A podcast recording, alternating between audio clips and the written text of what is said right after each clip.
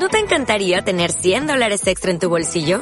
Haz que un experto bilingüe de TurboTax declare tus impuestos para el 31 de marzo y obtén 100 dólares de vuelta al instante. Porque no importa cuáles hayan sido tus logros del año pasado, TurboTax hace que cuenten. Obtén 100 dólares de vuelta y tus impuestos con 100% de precisión. Solo con Intuit TurboTax.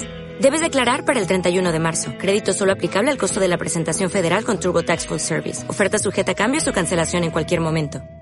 ¿Qué pasa, gallinicas mías? Al parecer mi episodio sobre el fin de año ha estado causando sensación en el mundo mundial y me habéis dado caña a base de bien. Y encima me habéis dado caña pues por todos los lados, por la web de Evox, por el Slack, joder con el Slack, por el eh, Discord de WinTablet y solo ha faltado que alguien me, me respondiera por, por Twitter. Eh, vamos a ver, os voy a responder más o menos a todos. Voy a hacer un pequeño resumen y voy a empezar por eh, un comentario de Ginés Mesas. Ah, Ginés Mesas, ah, pensaba que era un, nick, pero no, es el, el nombre y el, apellido, los dos apellidos. Bueno, o el nombre y el apellido. Eh, vamos a ver, fin de año, Reset Monger. Ginés, no sé si te refieres a a la gente, a, los, a vosotros los escuchantes, os referís a mí. En ambos casos, en ambas situaciones, pues efectivamente, fin de año, reset monger. bueno, voy a ir de menos importante a más importante o de lo que yo considero menos importante a más importante.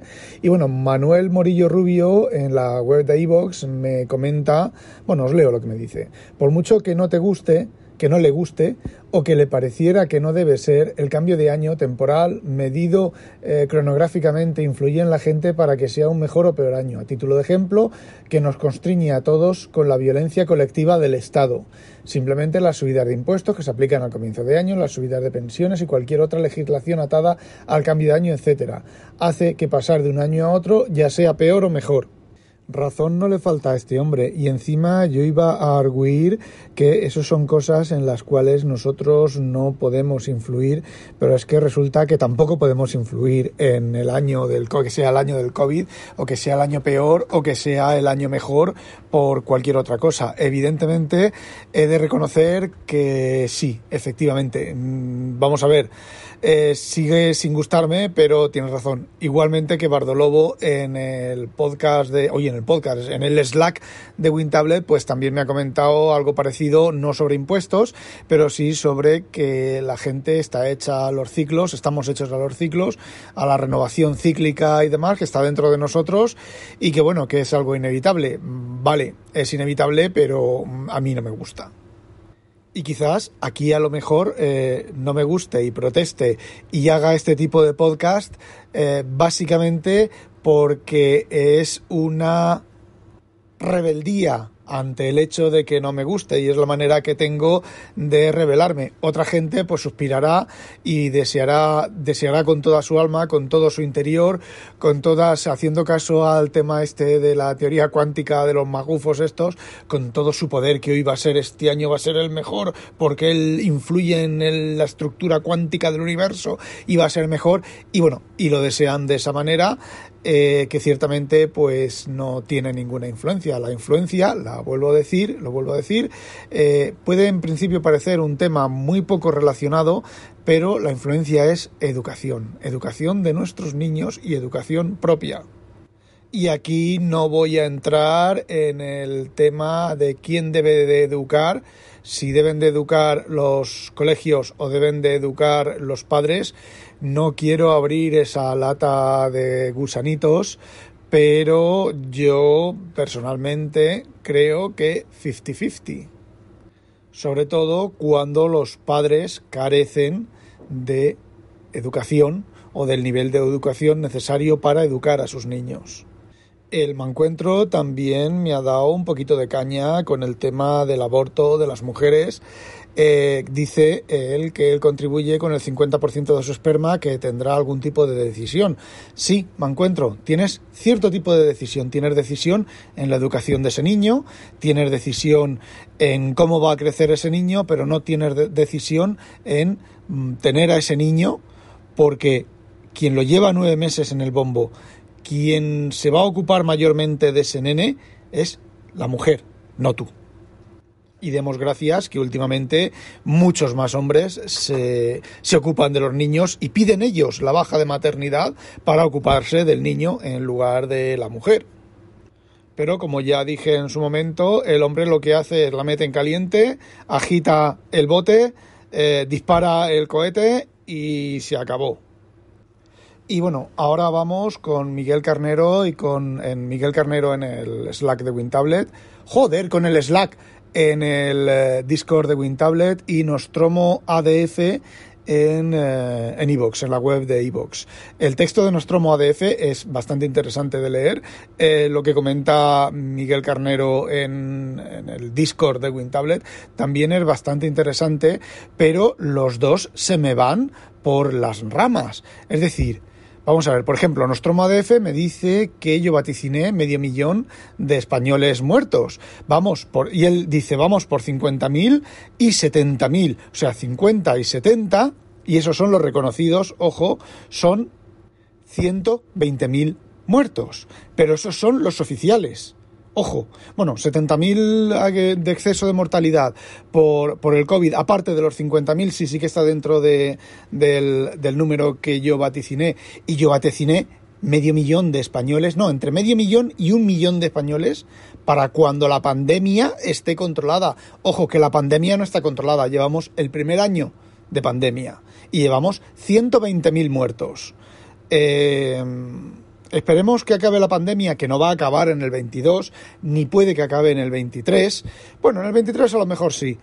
Veremos cuando lleguemos al 24 cuántos muertos reales hay. Reales, ¿vale? No los recogidos ni los oficialmente puestos. Que eso, por desgracia, no se va a saber ahora, se sabrá dentro de unos años. Y bueno, básicamente Nostromo ADF y Miguel Carnero me han estado comentando algunos porcentajes, pero esos no son los porcentajes que yo pido. Vamos a ver, Miguel Carnero dice que, por ejemplo, la vacuna de la gripe, la tasa de acierto de la vacuna de la gripe es de un 30%. Y mi pregunta es, ¿ese 30% es el acierto para el virus contra el cual se vacuna o ese 30% es el 30% de que te toca a ti el virus con el del cual te has vacunado y te protege y no te toca el virus que te has vacunado y no te protege porque es son cosas muy diferentes. Y de hecho, si la tasa de la vacuna de la gripe, estoy leyendo ahora el texto, para personas mayores está entre un 30 y un 70 y entre jóvenes en un 70 y un 80%, pues me vais a perdonar, pero es una mierda de vacuna. Porque me comenta que por ejemplo, ninguna vacuna tiene un 100% de efectividad, evidentemente. Creo, no recuerdo bien, pero no creo que no dije eso en el podcast y si lo dije me equivoqué. Dice que la, vacuna que mayor efectividad presenta es la del sarampión con un 97% tras dos dosis. Y entonces, básicamente, eso son mierda de vacunas. Y bueno, a ver, mi madre sí que se va a vacunar cuando esté disponible la vacuna, porque ella lo ha decidido así. Y volvemos al mismo tema. ¿Por qué tanta presión psicológica? ¿Por qué tanta presión por la vacuna si luego la efectividad de la vacuna no es tal como nos dicen que es, que era mi tesis a defender? ¿Por qué las PCR? A ver, Miguel, sí, cierto, todo lo que has comentado de las PCRs es correcto. Entonces, también comenta en el, en el, em, joder, en el Discord de WinTablet, también comenta que las PCR se llevan mucho tiempo usando para diagnosticar eh, enfermedades infecciosas desde hace mucho tiempo, etcétera, etcétera, etcétera. A ver, si yo no discuto eso, lo que yo discuto son las normas y la efectividad real. Entonces, vamos a ver, si al hacerle una PCR, vamos a ver, si, si, si lo puedo, me puedo hacer explicar. A ver, cojamos 100 viajeros, ¿vale? 50 se hacen la PCR, 50 no se hacen la PCR. Esos 100 viajeros viajan a España. De los 50 que no se han hecho la PCR, 5 cogen el COVID inglés, tenían el COVID inglés. De los 50 que se han hecho la PCR, 4, uno de ellos sale con PCR positiva y se queda en su casa y 4 cogen el COVID inglés. ¿Han servido las PCR para eliminar el problema? No, han servido para detectar a una sola persona del total de viajeros que están en el ejemplo, detectar solamente una persona que no ha podido viajar. Y esperemos, tengamos en cuenta que no sea un falso positivo. Ojo. Entonces, ¿dónde están los números de la efectividad de la PCR sobre los no hacer la PCR y sobre, a ver, yo estoy por bloquear los viajes, que eso no lo he dicho en el, en el episodio anterior. Yo estoy porque no se viaje, por no permitir viajar, incluso por no permitir salir de tu casa. Porque, os vuelvo a repetir, esta no es la pandemia que esperamos. Esto es un preaviso de lo que se nos podría venir encima. Y volvemos a defender mi tesis. Mi tesis es que bueno, ¿sabéis lo que os digo? Que sí, que es cierto, que las PCRs ayudan, que la vacunación ayuda y que todo ayuda, pero no es la solución. Punto pelota.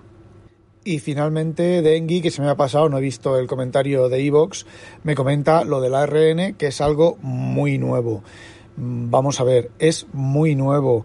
Eh, os voy a contar la historia del radio.